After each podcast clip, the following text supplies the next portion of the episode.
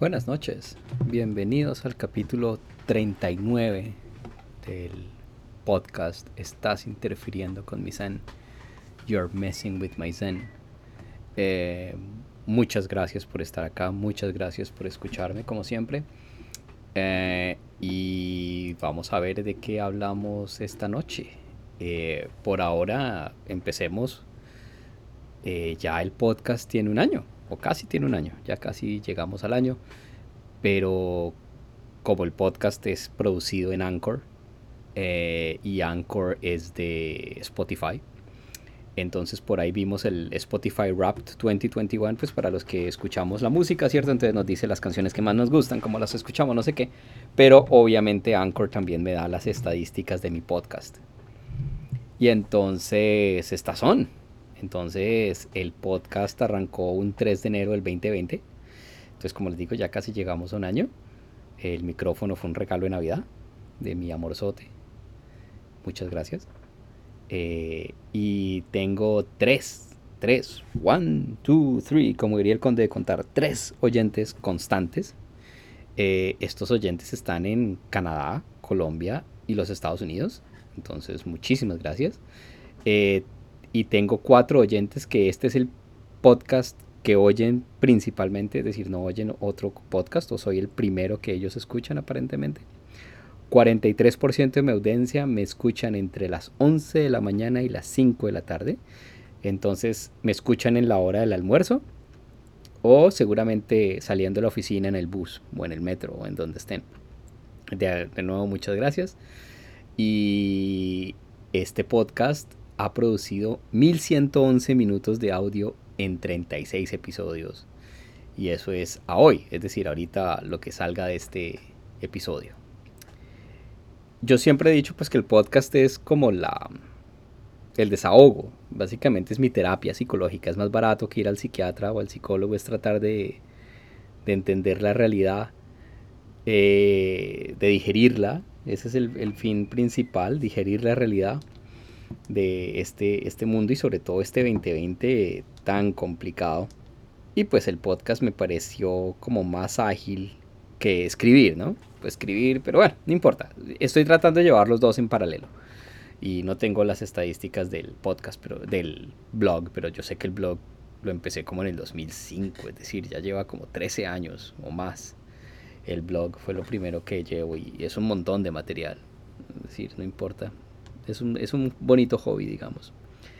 Pero esta es la hora, entonces esas son las razones por las cuales hago el podcast y hago el blog y todo eso. Es principalmente para digerir la realidad. Es para reemplazar al psicólogo. Pero mm, nunca he discutido el origen del nombre. Estás interfiriendo con mi zen. Yo sé que más de un geek ya sabe exactamente de dónde viene esa, esa frase. Eh, viene obviamente de una película, eh, Tron, la original de 1982. No es que haya sido mi película favorita, no, para nada. Es decir, no sé por qué salió el nombre ahí. Eh, a esa altura yo era como mucho, muchísimo más fan de Star Wars, aunque ahorita ya detesto Star Wars. Eh, abro paréntesis, cierro paréntesis, Star Wars se la cagó cuando la compraba Disney. la van a volver mierda. Es decir, lo que era una mítica serie de tres películas, le sacaron las otras tres películas a las patadas y ya después cuando la compró Disney eso va a ser una máquina de hacer plata, ¿no? Es decir, ya se pierde cualquier mística, cualquier... es un producto. Es, es triste lo que le pasó a Star Wars y van a sacar películas cada tres años como un reloj, van a sacar universos paralelos, es decir, van a extraer tanta plata como sea, pero, pero se perdió ese misticismo de, una de las buenísimas, excelentes películas. Tal vez mm, yo tengo, como ya dije en el, en el podcast hace rato, es de los primeros recuerdos que yo tengo de ir a mi papá con el cine en el 78, es decir, yo tenía menos de 5 años, 4 años, ir al centro, el carro, parquear el carro, meterse al cine, verla en grande y verse las tres, bueno, todo el cuento, es decir, y ya después las empecé a ver y las, las películas clásicas siguen aguantando harto. pero de la cuarta para adelante, es decir, la y, y, sobre todo que no son lineales, es la prequel, cada vez se salva menos. Esta es la hora en que no he visto el Mandalorian. Bueno, en fin, Cierro paréntesis Star Wars. Entonces Tron, para los que no la saben, la saga o la cosa es que es una de las primeras películas en el 82, como les digo, que usa eh, efectos de computador extensivamente. Es una ciencia ficción. Básicamente es un diseñador de juegos que termina metido dentro del juego. De alguna forma hay como un genio en la oficina y el genio en la oficina tiene como un escáner y ese escáner lo mete uno en el juego. Obviamente está el jefe de la plata de la oficina, el, el CEO de la empresa y hay un problema. Yo no me, no me acuerdo muy bien, pero en todo caso este, el diseñador del juego queda metido en el juego, literalmente. Se mete en el escáner y queda metido en el juego. Y se da cuenta que hay una fuerza malévola que no permite que el juego funcione o que se comunique con el resto del mundo, algo así, yo no sé. En todo caso, la, forma de, sobrevivir dentro del juego eh, es como con unas carreras de motos. Eh, principalmente, entonces se acuerdan del juego del gusanito, que era el gusanito y hasta que uno le encierra y se estrella, eso es como la muerte eh, del, competidor de Tron. también pelean con unos discos, se, se, lanzan unos discos y el disco pues y se lo cargan así en la espalda. Y creo que hasta llegaron a tener armas y hay como tanques y todo caso. Entonces imagínense como esos primeros juegos de pinball imagínense esos primeros juegos del tanque de Atari todo eso metido en Tron y es la trama de la película. El actor principal es Jeff Bridges y Jeff Bridges hace dos papeles. Kevin Flynn que es el diseñador del juego hasta donde me acuerdo bien y otro que se llama CLU Clue y Clue es como un firewall dentro del juego y ese como el que controla todo. Entonces imaginémonos un poquito como Matrix, que, que, que, la segunda y la tercera parte son desastrosas. Vamos a ver cómo sale la cuarta. Pero se acuerdan que en Matrix, eh, no Revolutions o en la última ya se meten con, creo que es, hay un personaje que es todo blanco y es eh, Kron cron que es como el, el cron es en realidad un proceso de Unix, ¿no? Cron es el reloj y es lo que programa todos los trabajos. O sea, es, es literalmente el que lleva el ritmo de todo el computador. Ese se llama el proceso cron. Y entonces Clue es más o menos eso, es como Chrome pero con un firewall, pero como el que permite la entrada y la salida. Bueno, hay una escena donde hay uno de estos de Tron que están peleando y está como la novia ahí botada en el ascensor y, la muerta y el tipo dice, no le preocupe la muerta y este, no, sí, hay que salvarla. Bueno, entonces ahí es donde Jeff Bridges le bota la frase, You're messing with my zen thing, man. Y ya, y ese es el origen del nombre del podcast. Estás interfiriendo con mi zen. You are messing with my zen. Y literalmente, pues este, los temas del podcast son los que me quitan la tranquilidad, ¿no? Es, es eso. Me, me, quitan el zen, me quitan la tranquilidad. Y bueno, ese es como el origen del nombre y esas fueron las estadísticas del 2021 de este podcast. Muchas gracias a mis tres oyentes constantes y a mis cuatro oyentes que me escuchan primero. Y saludos a Canadá, Colombia, y Estados Unidos que me escuchan, mis tribulaciones y mis cuitas, como dirían en buen colombiano. Y empezamos como con uno de los temas más sonados o de los de, Colombia. Empecemos a centrarnos en Colombia, que el ambiente está absolutamente turbio eh, por las elecciones, obviamente. Cualquier cosa es, eh, es tremenda. Y pues primero que todo, la absurdez de la, de la, de la ley Mordaza, ¿no? Es decir, el intento que están haciendo en el Congreso, o que hicieron en el Congreso, de pasar de la ley anticorrupción, pero meterle un orangután y el tenaz, donde básicamente uno no puede hablar de un funcionario público reciente o pasado. Entonces, como dijo, eh, creo que es Gonzalo Guillén, Heliodóptero en, en, en, en Twitter, eh, básicamente uno no puede volver a decir que Pablo Escobar es narcotraficante, porque acordémonos que Pablo Escobar fue congresista. Entonces usted ya no puede decir nada de Pablo Escobar, obviamente no puede decir nada del líder eterno supremo 108-43-75, eh, porque pues, es un funcionario público. Y qué curioso que estén pasando, intentando pasar esa ley en plena época de campaña, ¿no? Porque pues la campaña es echarle agua sucia a todo el mundo, pero no. Aquí estamos jugando a que no se puede decir nada malo, y estamos jugando a la amnesia de este país para que no le recuerden a la gente eh, la mierda de políticos que son los, perdón, no es una mierda, no, los, cómo llegaron y cómo se sostienen en el poder los honorables de la patria.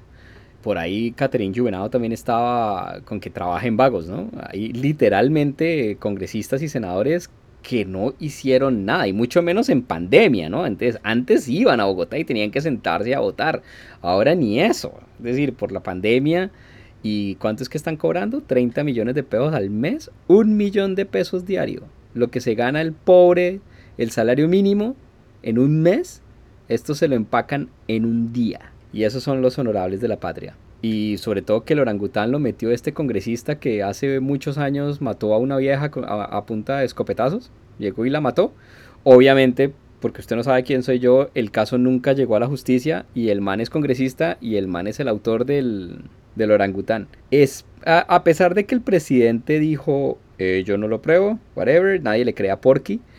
Eh, pero, ven, mentiras a nuestro, a nuestro líder amado, porque el líder supremo amado es, ya sabemos, 108, 79, 85, pero nuestro líder amado es el otro, el que, sí, el que le gustan las salchipapas y el rock. Pero entonces sí, no se puede decir nada. Eh, a pesar de que nuestro subpresidente dijo que él no avalaba, en realidad es que le echó a la fiscalía Noticias 1 con una orden de, de, con un allanamiento, con una orden de cateo que, para verificar fuentes.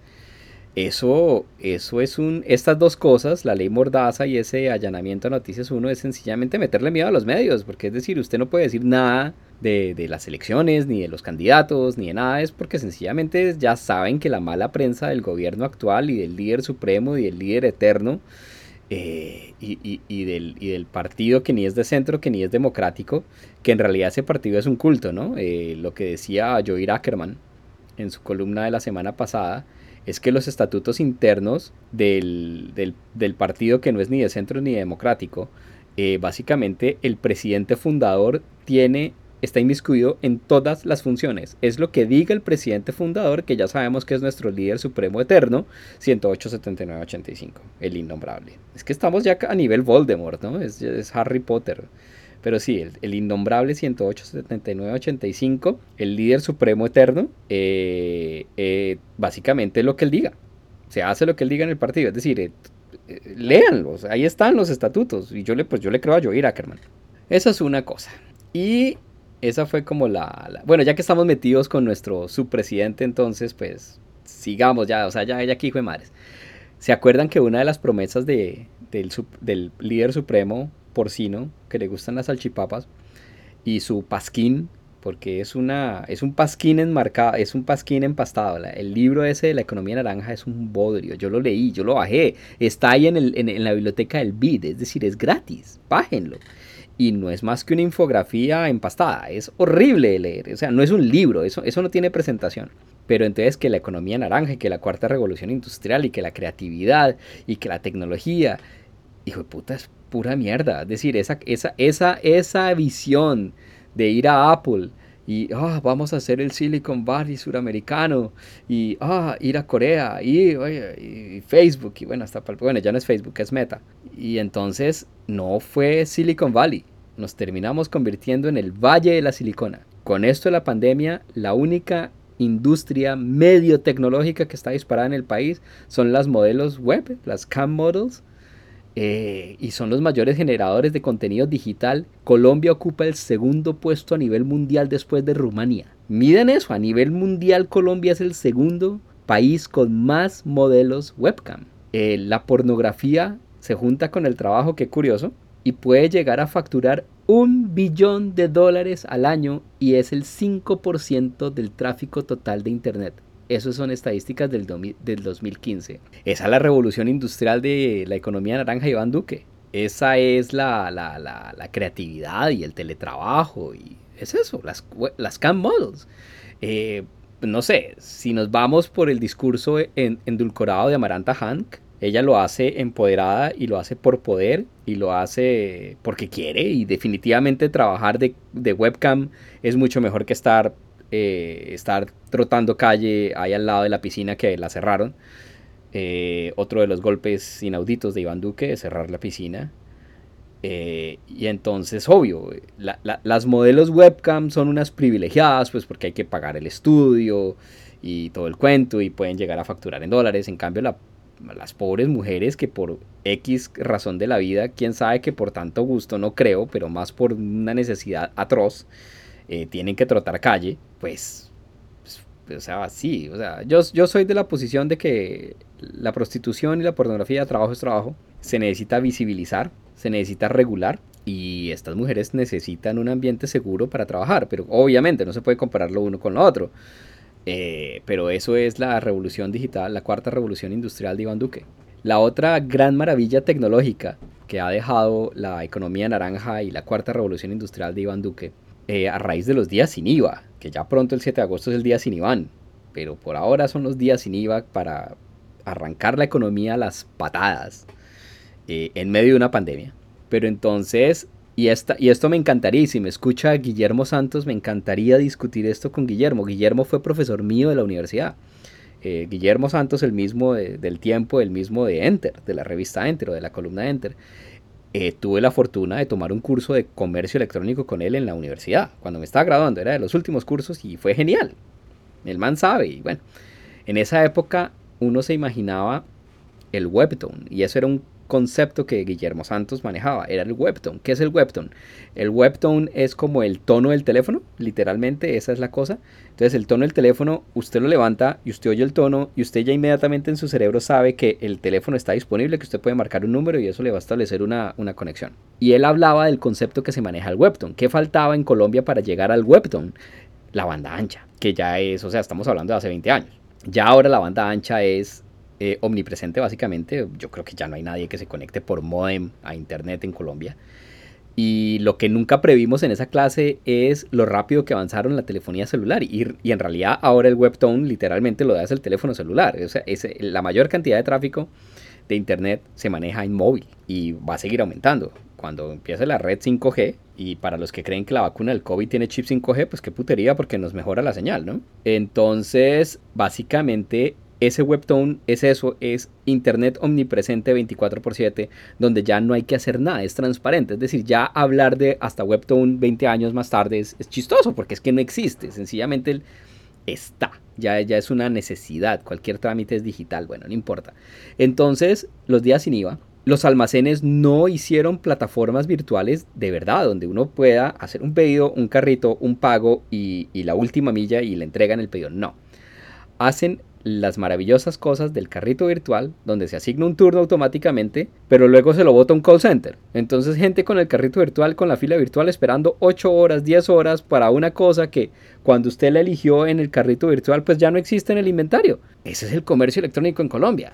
Eh, ya después vino la otra conversación brutal en Twitter con cuando la DIAN se le dio por raspar olla literalmente y fue puta es que ya no tienen de dónde sacar plata y se les dio por se pillaron el cuento de que mucha gente importa cositas por AliExpress, de China, ¿cierto? Y antes había como un tope y yo solamente tenía que... Ahora no, ahora es todo el mundo y claro, le jodieron el regalito de Navidad a más de uno, el antojo, que la vaina de China.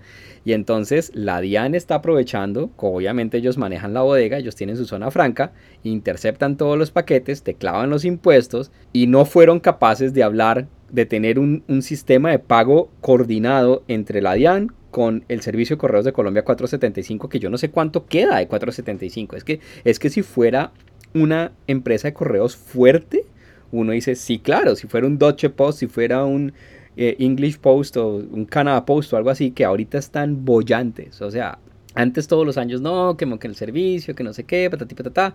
Por ejemplo, aquí en Canadá el gobierno tiene un mandato federal de no subir mucho o no subir tanto las tarifas de correo y ponen una tarifa bajísima. Creo que la estampilla básica, y eso que ya es exagerado, 25 centavos la estampilla básica. Con esa estampilla básica, uno puede mandar una carta a cualquier rincón de Canadá. Entonces la idea es que con ese precio, básicamente se subsidian tanto las rutas urbanas como las rurales como las rutas del Ártico. Pero es una forma del gobierno de garantizar esos, esos trámites, esas comunicaciones. Y obviamente el gobierno solamente utiliza Canada Post. Eh, no es que vaya por ser bien entrega, ni UPS, ni nada de eso. Eso ya es cuestión privada, si usted quiere gastar más plata, si quiere que el paquete se lo recojan en la casa. La ventaja de Canadá Post es que está en todas partes, es omnipresente, pucha, droguerías y todo el cuento. Eh, es muy fácil. Eh, eso con la pandemia dio un giro de 180 grados. muchas oficinas de Canadá Post cerraron, pero lo que se veía como la muerte de Canada Post, ahora con los paquetes, están bollantes, porque Canadá impulsó ahora muchísimo más el comercio electrónico. Ya todas las compras de Navidad se hacen por, por Internet. Que eso está quebrando un montón de almacenes chiquitos. Sí, sí, cierto. Es decir, uno trata de apoyar a los locales, a los almacenes chiquitos. Yo trato, pero también soy culpable. Yo tengo mi, mi cuenta Amazon Prime. Pero bueno, el hecho es que Canada Post sí tiene un servicio fuerte. Es subvencionado por el Estado fuertemente. A veces es criticado porque ah, es muy costoso, eso se tiene que acabar. Existe FedEx, existe UPS, ¿para qué necesitamos Canada Post? Pero ahorita que están haciendo plata, y sí ya nadie se mete con Canada Post porque es de las agencias gubernamentales más rentables. Eh, y aparte de eso, hacen cosas todo el tiempo, en ese sentido de que sacan estampillas, arte, colecciones, eh, es decir, uno puede comprar estampillas de colección, sacan libros, es decir, es, de esas cositas que uno dice como, wow, sí, me quiero comprar esas. Venden las hojas completas de estampillas si uno quisiera, el, para enmarcar, o venden las estampillas de colección que vienen en una hoja sin cortar. Es decir, hay, hay un montón de productos que uno dice, a mí me gustan, yo tengo varias. Eh, creo que tengo una de cuando llegaron a la luna, obviamente sacaron una edición especial de la Agencia Espacial Canadiense y creo que tengo otra de Fórmula 1 cuando eh, Gilles Villeneuve se ganó el, el campeonato.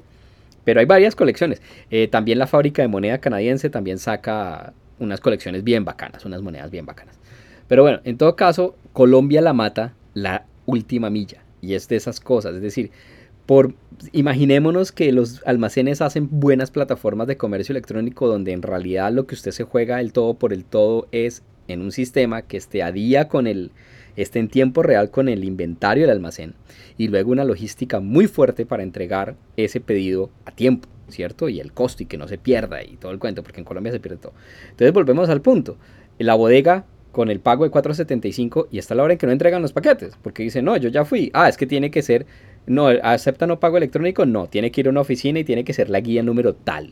Mierda, ¿Cómo así? En plena pandemia me dice usted que tengo que ir a un banco a sacar una guía y luego ir a 475 y mostrar el recibo y en 475 dice aquí no recibimos a nadie, todo es electrónico por internet. No joda.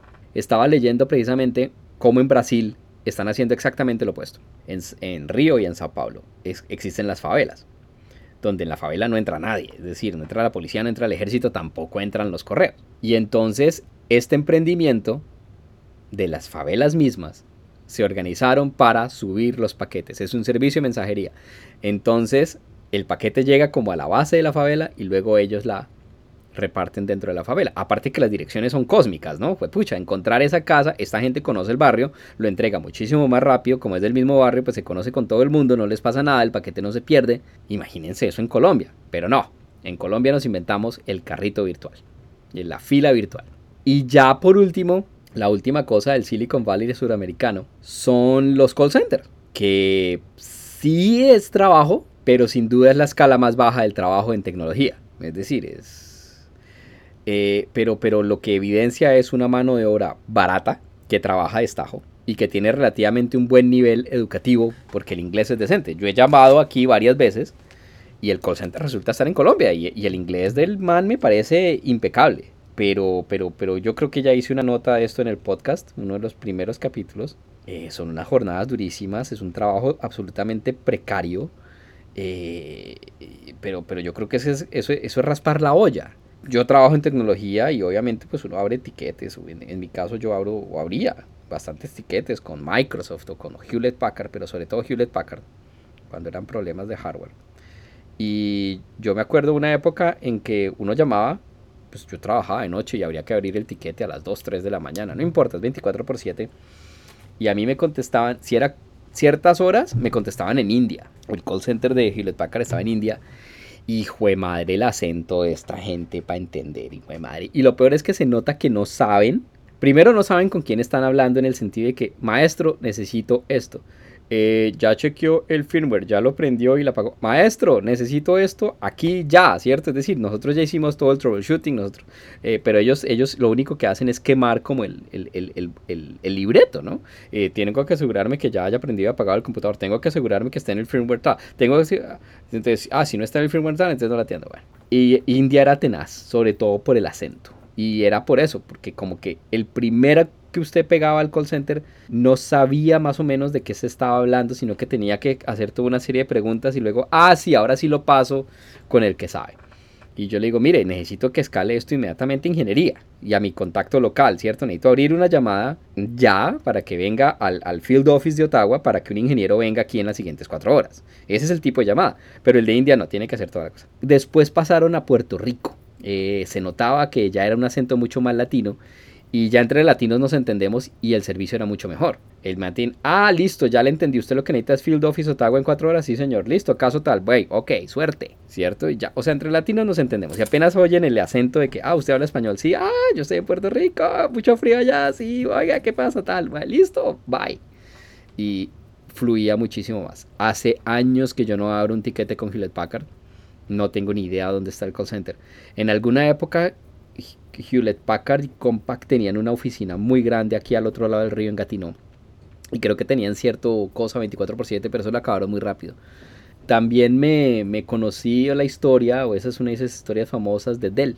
En alguna época el gobierno provincial de Ontario llega y dijo, ah, vamos a impulsar la tecnología, vamos a no sé qué, ta, ta, ta, vamos a rebajas de impuestos, obviamente, porque pues, que si usted pone una empresa de tecnología en una ciudad pequeña, en un pueblo, así alrededor, o sea, no, no es Toronto, no es Ottawa, y llegó Dell y dijo, sí, claro. Y llegó y nos puso un call center en un pueblo, creo que era Pembroke, una vaina así, que es un pueblito a 100, hora, a 100 kilómetros de Ottawa. Es un pueblo pequeño, 10.000 habitantes, 15.000 habitantes. Y abrieron el call center con gran pombo y platillo, no sé qué, patatí, patatá. Obviamente cobraron toda la exención de impuestos, obviamente les dan todo gratis, contrataron a la gente. Dos años después cierran el call center, muchas gracias, bye. sí, es decir, llegan, el gobierno dice, impulsé la tecnología, Dell dice, mire cómo estamos apoyando al pueblo canadiense, eh, se levantan la exención de impuestos, entonces no les cuesta nada y luego simplemente contratan a la gente uno o dos años y luego la echan y se acabó el misterio. Entonces, en todos lados se, se cuecen habas, pero de pronto por acá es menos descarado. Entonces esos son los tres pilares que nos dejó la gran revolución 4I o la, cuarta revolución industrial de nuestro supremo líder porcino que le gusta la salchipapa, eh, nuestro subpresidente. Pero bueno, y esto de la, de, la, de, la, de la información, de la tecnología de información, me deja perfecto para hablar de eh, lo que fueron las filas de pasaportes en Bogotá. Eh, filas de un millón de personas, 16 horas. Obviamente va este protoperiodista que Vélez que dice eh, llegué a la deducción de que el pasaporte es para salir del país. ¡Wow! Eh, sí, a mí también me quedaría la duda cuántos de esos de verdad quieren irse del país permanentemente y cuántos eran para vacaciones de diciembre para ir a Miami, a Disney, que es lo más común. Y eso fue uno de los grandes temas bien encendidos en, en, Twitter o en mi Twitter, en mi línea. Al final lo que, aparte de la fila y aparte del, colapso de que, pues, pasaportes era el de los pocos trámites que uno se sentía orgulloso en, en, Bogotá, ¿cierto? De poder sacarlo en dos, tres horas y algo medianamente decente como trámite. Eh, aquí ni siquiera se sacan en dos horas. Por más afanado que usted esté y pagando, eh, se le demora como tres días. Es decir, sacar un pasaporte el mismo día aquí no se puede. Se demora tres días. Por lo general se demoran cinco normalmente. Es decir, uno puede pagar extra para que lo saquen más rápido. Y antes era al revés Aquí cuando, aquí uno de los trámites más chistosos es el pasaporte porque bueno, se necesita una foto. La foto necesita ser, estar con un sello y una firma del fotógrafo que lo tomó. Y para ciertas veces, para ciertos trámites, se necesita también que haya como un testigo. Eh, antes era mucho más misterioso, hay gente que le paga abogados por esa vaina, no pero es curioso porque el testigo que firma la foto tiene que tener una relación con uno como de más de cinco años, o sea, no es cualquier persona, es alguien que lo conozca a uno por un buen tiempo, tiene que tener pasaporte esa persona, entonces básicamente alguien con pasaporte pues le puede, sí, le puede verificar el pasaporte a otra, la foto, pero lo chistoso es que había ciertas profesiones que podían firmar la foto, el doctor, el médico, el dentista, el veterinario, y ese es el chiste que yo siempre hago, yo conozco a su perro, yo no lo conozco a usted, pero yo conozco a su perro, eh, veterinarios, doctores, creo que ciertos ingenieros, pero con licencia, pero ya después bajaron ese requerimiento a básicamente cualquier persona canadiense que tenga una relación, que sea vecino o lo que sea, amigo, y tenga un pasaporte vigente, puede firmar la foto. Pero antes era un gallo, tocaba ir hasta donde el médico, el farmacéutico, los farmacéutas, porque también son una regulada, una profesión regulada, pueden firmar la foto del pasaporte. Eh, entonces sí, uno va con sus fotos, uno llena las formas, uno paga. Eh, no me acuerdo qué tan caro es un pasaporte, pero no es mucho. Y duran 10 años. Y entonces se lo tienen en 5 días. Y precisamente regresan por Canadá Post. Y esa era la cosa curiosa. Antes era gratis irlo a recoger a la oficina y uno pagaba para que se lo enviaran por correo a la casa.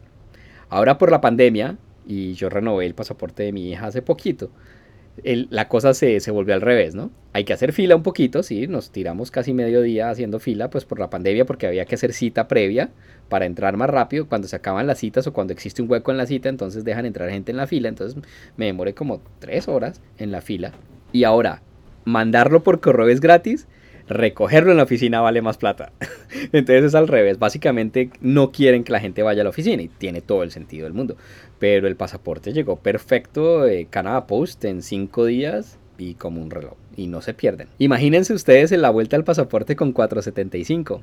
¡Wow! Es decir, déjame decirte. Eh, bueno, entonces en la fila del pasaporte, la foto que más, aparte de la, de la, de la fila, fue cómo asignaban el digiturno desde la ventana.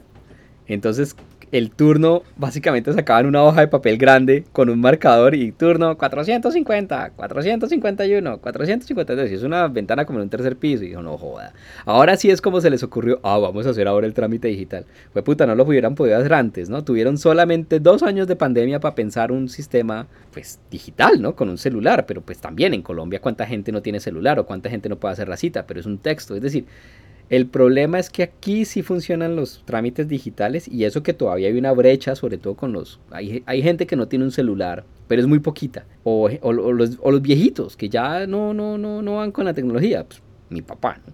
Yo no quiero imaginar a mi papá haciendo un digiturno celular, eh, pero con una app. Pero la embajada gringa tiene el sistema digital desde hace años, ¿no? Es decir, usted básicamente, pues, yo cuando fui saqué una visa gringa hace 20 años, la última vez, ya desde que emigré acá me vale hongo y nunca, nunca la renové.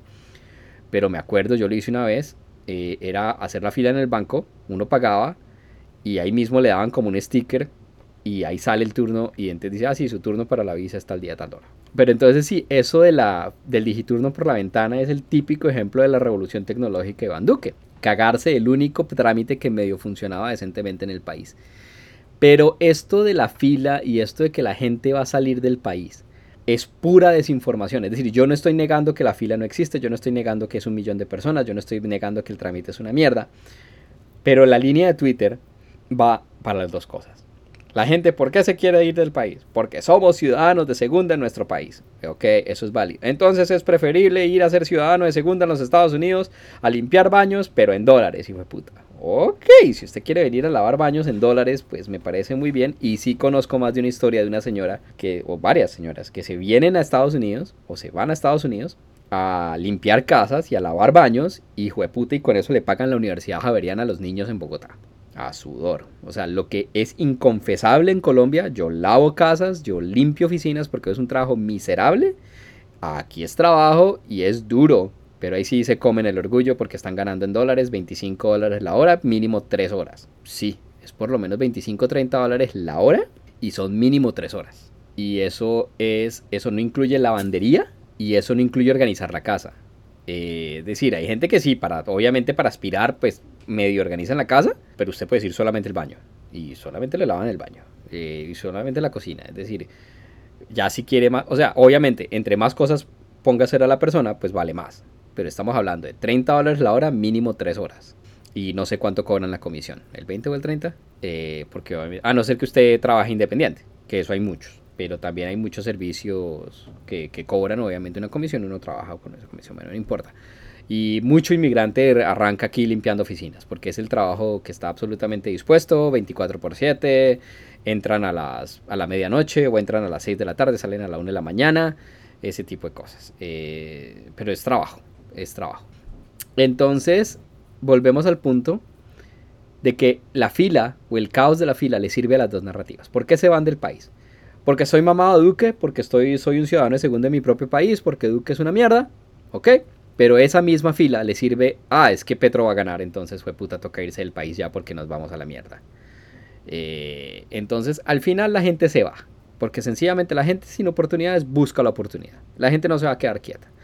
Yo lo único que les digo es, si salen, salgan legales. Porque es que ser ilegal es una mierda. Eh, sobre todo el ambiente en los Estados Unidos está muy difícil para los ilegales. Eh, se acuerdan que Donald Trump con su muro, pero bueno, el muro se ha ido cayendo a pedazos, cosa que me parece muy bien. Pero Donald Trump también hizo una serie de leyes, la ley 48 creo que se llama, que es básicamente la deportación express, sin proceso, sin juez, sin audiencia, sin nada. Te agarran, te fichan y te suben a un avión y te devuelven de donde vienen.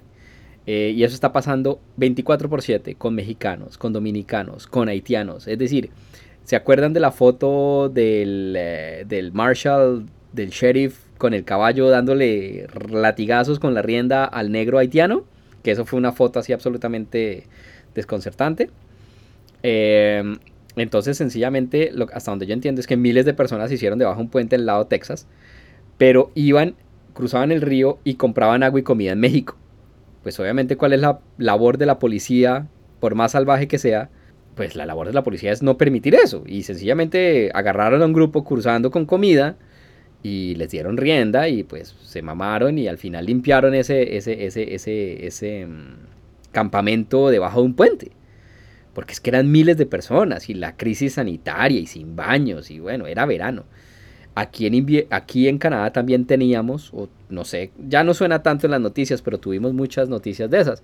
En invierno eh, hay varios puntos, la frontera entre Estados Unidos y Canadá es absolutamente abierta, o sea, no hay nada. Usted cruza, es un terreno. Y hay gente, sobre todo africanos, huepucha, que se le miden en invierno y se murieron varios, donde los recogían ya congelados hay una persona que sobrevivió y estamos hablando de la frontera Manitoba, Montana-Manitoba o Montana-Alberta, que es lo peor, es el frío más brutal del mundo y estamos hablando de caminadas de kilómetros con nieve hasta la rodilla o hasta la cintura a temperaturas de menos 20, es decir, si uno con el equipo, eso es una cosa que le puede costar a uno la vida. Imagínese sin el equipo, sin botas, sin chaqueta, sin, sin, sin nada. Es decir, y estamos hablando de la chaqueta Canada Goose de 600 dólares, ¿cierto? De la super hiper parca esa que uno ve en las películas. Eso es lo que a uno le permite sobrevivir y con pantalones y con botas. Estos inmigrantes no tienen nada. Y a este man lo encontraron botado en un terreno. Ahí mismo, obviamente, para el hospital con toda la cosa. Y perdió, creo que, los dedos de los pies y los dedos de las manos. O sea, no se murió de puras vainas. Y al final le dieron el, refugio. Eh, mucha gente caminaba a la frontera. En el verano la gente llegaba, cogía un taxi y, era un punto muy específico, creo que entre Quebec o en Ontario. Y el taxi los dejaba en una calle y ellos lo único que hacían era cruzar la calle y hay una cerca y hay un hueco con una cerca y dice, esto no es un punto de frontera. Y al final la RCMP se organizó, obviamente, y porque al principio cruzaban y nadie los detectaba. Ya cuando se dieron cuenta que era gente constante, RCMP puso como una estación móvil ahí y básicamente con toda la, la, la, cosa. No, obviamente no es tan dramático como en Estados Unidos, pero básicamente les advierte, si usted cruza, los tengo que arrestar. Y los tengo que llevar a un centro de... Y pues claro, la gente se deja arrestar y con niños. Y está la foto del man de RCMP ayudando con las maletas y cargando bebés y la mamá cargando otras tres maletas. Es un drama humano absolutamente devastador. Y eso que no estamos, o sea, la ventaja es que Canadá está aislada. Eh, no es lo que se ve el drama del Mediterráneo. Que, que son la... Y ahorita, pues, pucha, en pleno invierno intentando cruzar el canal inglés. Eso es suicida, es, es, de los mares más peligrosos del mundo, es decir, y, son aguas frígidas y se muere la gente. La solución del gobierno francés fue parar de vender los, las, las canoas inflables en, en, en Calais. Pero bueno, esas son unas crisis migratorias tenaz y lo que está pasando entre Bielorrusia y Polonia, que básicamente Rusia a través de Bielorrusia eh, weaponized eh, a los inmigrantes para presionar a Polonia y a la Unión Europea. Eh, están utilizando literalmente inmigrantes como, como un arma contra un Estado. en Latinoamérica no se hace caso porque ya es literalmente la necesidad. Es decir, pero, pero, pero también estamos hablando que estos inmigrantes vienen Chile, cruzan el tapón del Darién, Panamá, y luego suben Guatemala, Honduras, Salvador, México, pues a todos esos países les vale hongo y México les vale hongo, y claro, lo que hacen es empujarlos contra la frontera gringa. Ahorita los gringos, lo último que leí de, ay, Muros Invisibles, Joshua Collins, eh, dice que los Estados Unidos van a forzar o están tratando de forzar a México para exigirle visa a otros países. Entonces básicamente no es que Estados Unidos pide una visa para entrar a su territorio, sino que Estados Unidos le exige a otro país pedirle visa a otra gente para para obviamente frenarlos. Y obviamente se le están pidiendo a los ecuatorianos, a los haitianos, a todo el mundo. Entonces Estados Unidos eh, le va a exigir a los países, a los terceros países pedirle visa a la otra gente para tratar de frenar este mar humano. Y como le digo, aquí en Canadá llegan, llega, llegan todavía, como le digo, cruzando en condiciones absolutamente devastadoras eh, el invierno, pero eh, eso no se ha visto tanto, no ha hecho tantas las noticias, ya después no lo hacían en invierno, sino que lo hacían en verano eh, y arrestaban gente, pero, pero no al nivel de Estados Unidos de separar familias, que esta es la hora en que hay como miles de huérfanos perdidos, donde no se sabe dónde están. Separan la familia. Aquí en Canadá no, no se separa. no hay unos centros de detención tan grandes. El mito es que los dejan entrar y literalmente no saben dónde está el 75% de la gente, pero esto no lo digo yo. Pero venir a un país de ilegal, de ciudadano de segunda, es exponerse a una constante explotación toda la vida. Eh, de esa no se sale muy fácil. Eh, como podemos ver en los Estados Unidos, todo el caso de los Dreamer, ¿no? Eh, los Dreamer que cada rato pues hacen una amnistía y que si el hijo nació en los Estados Unidos y todo el cuento. Eh, entonces eh, como que sí, o sea, ancla a los papás. Canadá no me acuerdo, creo que también, si el hijo es ciudadano, puede, los papás, no me acuerdo si aquí es ciudadanía por, o sea, por nacimiento sí, pero, pero no sé, en esa parte no me acuerdo. Si, si un inmigrante ilegal da a luz en Canadá, el niño es canadiense de entrada, de pronto los conservadores quitaron esa vaina. Porque antes sí, los liberales sí habían dejado eso y no sé. Pero como le digo, el hecho es que Trump puso una serie de leyes, la ley 48 para, para deportaciones express, y Biden no las ha quitado. Biden las está usando al piso constantemente. Entonces, si piensan inmigrar, eso es un proyecto que yo creo que eso, pues, se demora un par de años mientras uno alinea todo, alista la plata, eh, y eso es un filtro grande, la plata. Eh, sobre todo pues la entrevista y todo el cuento y las 20 formas que hay para inmigrar. Yo soy de los afortunados que yo escogí venir acá. No es un caso de refugio porque eso es distinto. Y yo vi el caso. Eh, familias refugiadas donde Canadá les e, entrega una visa literalmente para salvarles la vida. Y esta gente vuelve a vacaciones a Colombia. Y nunca entendieron que, maestro, si usted está refugiado y usted viaja a Colombia, usted pierde la visa de por vida, usted jamás puede volver. Ah, pero es que yo necesito volver a mi casa y al colegio de chino. No, usted sencillamente perdió la oportunidad y no se la van a volver a dar nunca. Eh, entonces, refugio no es residencia permanente y residencia permanente no es ciudadanía.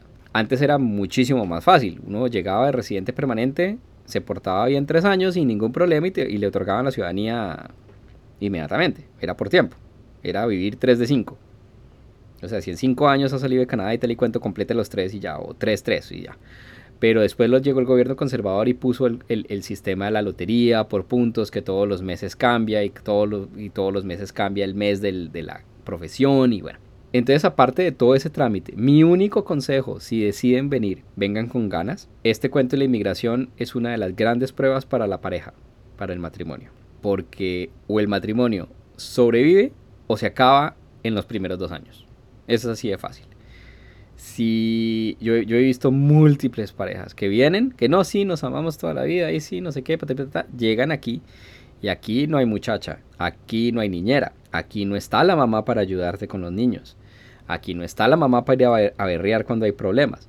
Aquí los problemas se tienen que solucionar en caliente con la pareja y se solucionan y se solucionan hablando y no hay muchacha y nadie va a ayudar con la cocina y nadie va a ayudar con los chinos y nadie va a ayudar con la casa o vale, vale harto como les dije, la casa son 30 dólares la hora mínimo 3 horas. Y yo he visto más de una pareja fracasar totalmente porque mi mamá me hace falta, mi papá me hace falta, me hace falta los amigos, me hace falta la cerveza, el plan de los domingos, que la jugada de fútbol, que la comida eh, yo no sé si ya conté esta anécdota en el podcast, pero es muy chistoso. Estábamos una tarde así invernal, frío. Frío es lo más duro. Eso es cierto. El invierno da durísimo, el clima da duro. Pero uno se acostumbra. Pero estábamos en Home Depot con mi esposa. No sé si estábamos con las niñas, con los bebés. Y obviamente uno habla español. Cuando alguien obviamente lo voltea a mirar y dice, ah, este es otro que habla español. Okay cuando dice, ay, sí, ¿cómo está? No sé qué, qué, frío, sí, es una mierda, sí, sí, sí. La comida aquí sabe feo. yo, ok. No, que esto es una mierda, que este país es una mierda, no sé qué, todo, todo era una mierda. Y yo, yo, ya después el man se va y yo le digo a mi esposa, bueno, entonces si esto es una mierda, usted qué hijo de putas hacia aquí, ¿cierto? Es decir, si todo es una mierda, pero como les digo, hay más de uno que se sube simplemente para trabajar en lo que sea, en dólares, para sostener la familia, pero no, no, se quieren quedar. Y eso es válido, eh, pero, pero es una situación absolutamente irregular. Pero lo que yo les digo, o lo que le decía un amigo, es que no, ¿sabe qué? Es que inmigrar a Canadá, para mí inmigrar a Canadá es como un plan B. Yo le digo, no, maestro. La decisión de inmigrar a un país es tan complicada y tan pesada que tiene que ser su plan A. Si usted entra a inmigrar como plan B, como, como que tengo opciones pero no lo hago, no lo haga porque no, no, no lo va a lograr. Es, es un cambio brutal, no es para todo el mundo es muchos sacrificios, mucho trabajo. Usted le viene a competir el trabajo a los locales. Entonces tiene que venir muy bien preparado, tiene que estar muy seguro de lo que usted va a hacer. Y mi principal consejo es, independientemente de las profesiones, porque eso es otra mierda, hablar de qué profesiones son más fáciles que otras. Pero lo que yo les diría, consejo número uno, es los idiomas. Aprendan los idiomas. Esa es la puerta a la cultura del país, a integrarse con la gente. Si usted es inmigrante y aparte de eso no habla el idioma, se jode. Eso solamente es válido con las grandes colonias que había aquí en, en, Ottawa o en, Ontario. O sea, hay, hay, hay, por ejemplo, hay un Chinatown. Y Chinatown es tan denso y con una mano de abuelitos que nunca aprendieron inglés, que los almacenes, los bancos, todo es en chino. Y, pero entonces la, la, inmigración es tan pesada y tan centralizada, pues que usted consigue todo en chino y usted puede sobrevivir en chino. Ese caso no se da mucho. Eh, también está la pequeña Italia, donde en alguna época hubo mucho inmigrante italiano. Entonces el barrio hablaba italiano, entonces era posible para un papá o para un abuelito venir y, no tener la necesidad de hablar inglés. Eh, sí, en, al otro lado del río, en Gatineau, hay un barrio portugués, donde se hablaba portugués vendiado. Eso está tendiendo a desaparecer, porque la segunda generación de inmigrantes, pues los chinos obviamente van a un sistema público donde aprenden el idioma, y solamente mantienen el idioma para poder hablar con los papás y con los abuelos. Y eso también implica fuertemente el idioma en qué tipo de trabajos puede hacer. No tener el idioma limita brutalmente los tipos de trabajos que usted puede hacer. Y sobre todo en una ciudad bilingüe como Ottawa, donde para servir tintos de barista necesita inglés-francés. Cualquier trabajo que sea atención al público es inglés-francés, porque la gente aquí habla inglés-francés. Ya solo inglés limita bastante, pero se puede. Cero, se puede. Y ya entrar al gobierno, pues es otra cosa. Eso ya, esos son la mayoría de los trabajos de, de, Ottawa, aquí, Ottawa, son con el gobierno, pues porque es el contratista más grande, ¿no? La sede del gobierno. Y ahí sí se necesita ser bilingüe. Pero entonces, si se les cruza la idea, piénsenlo bien, infórmense muy bien de los trámites, los costos. Eh, yo no pagaría un tramitador. Eh, esa gente básicamente ni le llena la forma ni se hace responsable de lo que pase con la visa y usted les paga un millón de pesos para que les digan, hay trabajo, vaya. No, es decir, si usted no es capaz de bajar las formas, informarse del trámite, bajar las formas que son, leer la forma en inglés o en francés, completar las formas correctamente y tener los papeles completos y meterlos, si no puede hacer un trámite de esos, que qué pena, es básico, o sea, es complicado, es un trámite, no sé cuántos son, como 30 páginas. Pero esa es la otra cosa. Vengan con los idiomas, sean capaces de hacer el trámite más o menos ustedes solos. Y sobre todo es metan el trámite completo. No lo dejen colgando. No dejen papeles sobrando. Eh, yo tengo la experiencia cercana de familiares que, ay, sí, queremos ir a Canadá, ay, sí, no sé qué, y mandan la carta, ¿no? Queremos emigrar a Canadá con la forma básica, y luego les devuelven la carta, eh, les faltó tal papel, ay, sí, pero es que no tenemos la plata, estiremos seis meses, y al final no, tampoco tienen la plata, entonces la embajada dice, bueno, me manda el papel en seis meses o le cierro el caso, no, sí, sí, entonces mandan el papel pero incompleto, y entonces al final la embajada dice, o me completa los papeles para tal fecha o su caso se cierra y cerraron el caso y nunca más lo hicieron. Eh, tengo el caso contrario otro ejemplo muy cercano, que calladitos, pucha, se organizaron unos años, tin, tin, tin, ¡pum! Visa. Cuando me enteré que estaba aquí, yo, wow, ¿a qué horas? Bienvenido. Y ahí van, y van bien.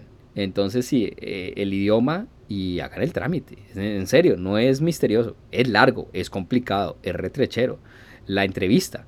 Estos tramitadores lo único que hacen es ensayarle la entrevista, sobre todo la entrevista para Quebec.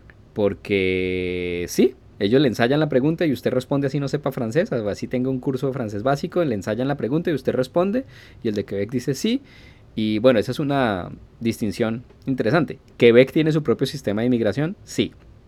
¿Ellos aprueban la visa? No. Eh, lo único que hace Quebec es dar una carta recomendándole al gobierno federal, a la embajada, de que usted es un buen candidato. Y la embajada dice, ok, y la embajada simplemente controla chequeo de seguridad, eh, seguro médico o cosas médicas y ya. Pero tener el aval de Quebec no quiere decir que se la van a aprobar. No necesariamente. Pero tener el aval de Quebec ayuda al resto. Eh, pero es la única provincia o es la provincia con el programa de inmigración más activo que hay. Eh, las otras provincias sencillamente no les importa y hacen el sistema federal. La otra forma de entrar es ahorrar, hacerse un posgrado y tratar de estirar la visa de estudiante. Eso es un buen plan, es caro, obviamente rinde más si uno viene solo, obviamente para estudiar, pero se engancha con el mercado laboral, es posible. Y ya con el mercado laboral entonces puede saltar de la visa de estudiante a la visa de residente y ahí va. ¿Cierto? En vez de venirse a buscar trabajo. Pero básicamente es eso, la inmigración es pelearle el trabajo a los locales. Entonces tiene que venir muy seguro de lo que usted sabe hacer, tiene que venir con los idiomas, porque nadie lo va a contratar chapuceando inglés o chapuceando francés. No, tiene que, usted tiene que trabajar en una oficina en inglés. Es así de fácil. Es conversación oral todo el día. O sea, conversación oral. Es conversación en, inglés todo el día y es escribir en inglés todo el día. Eh, yo no estoy diciendo que lo sepan hablar perfecto, no, obviamente estar inmerso en el lenguaje mejora el lenguaje muchísimo, pero, pero necesitan venir con los idiomas porque es que perder seis meses a un año aprendiendo un idioma eh, o se pierde tiempo y plata. Eh, por los chinos no hay que preocuparse, los chinos absorben el idioma en seis meses, ya están hablando como cotorras en, cualquier idioma. O sea, el, problema no son los chinos. Los chinos chiquitos para el colegio, igual, acuérdense, la educación es gratis. Pero no, venirse ilegal, no. Esa vaina no se la recomiendo a nadie, a pesar de que lavar baños y ser ciudadano de segunda y, en dólares. Y, y, no es por el problema de lavar baños, porque fue puta, se hace. Sí, es decir, ese no es el problema. El problema es perder sus derechos. Uno no sabe lo que es ser ciudadano de segunda hasta que de verdad uno no tiene derechos.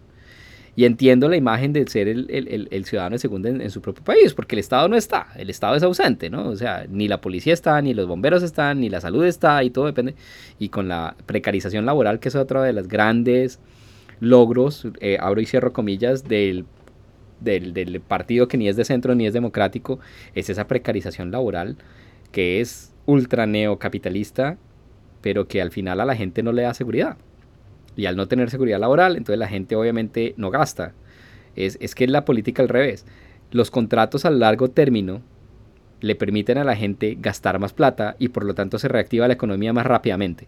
La economía no se reactiva a punta de, de, tarjetazos de la tarjeta de crédito del televisor en el día sin IVA. La economía se reactiva cuando usted le da seguridad a la gente, cuando la gente sabe que tiene un trabajo y tiene unas prestaciones y que eso es a lo largo del tiempo la gente trabaja más. Y eso está más que demostrado, sobre todo ahorita en la pandemia. Que hay empresas que se han tenido o se han visto forzadas a subir salarios, a dar más prestaciones, a dejar trabajar remoto, es decir, no está uno ahí calentando hora nalga. Eh, sencillamente somos adultos y usted cree que yo estoy haciendo el trabajo y es por resultados. Y se creen. Y entonces, nada, dejemos ahí una hora. Como les digo, episodio 39 estás interfiriendo con mi Zen, you are messing with my Zen. Hoy hablamos de un poquito de todo, fila de pasaporte, inmigración, el Silicon Valley suramericano de, del gran líder y el origen de este humilde podcast. Entonces, nada, buenas noches, episodio 39. Estás interfiriendo con mi Zen. Bye.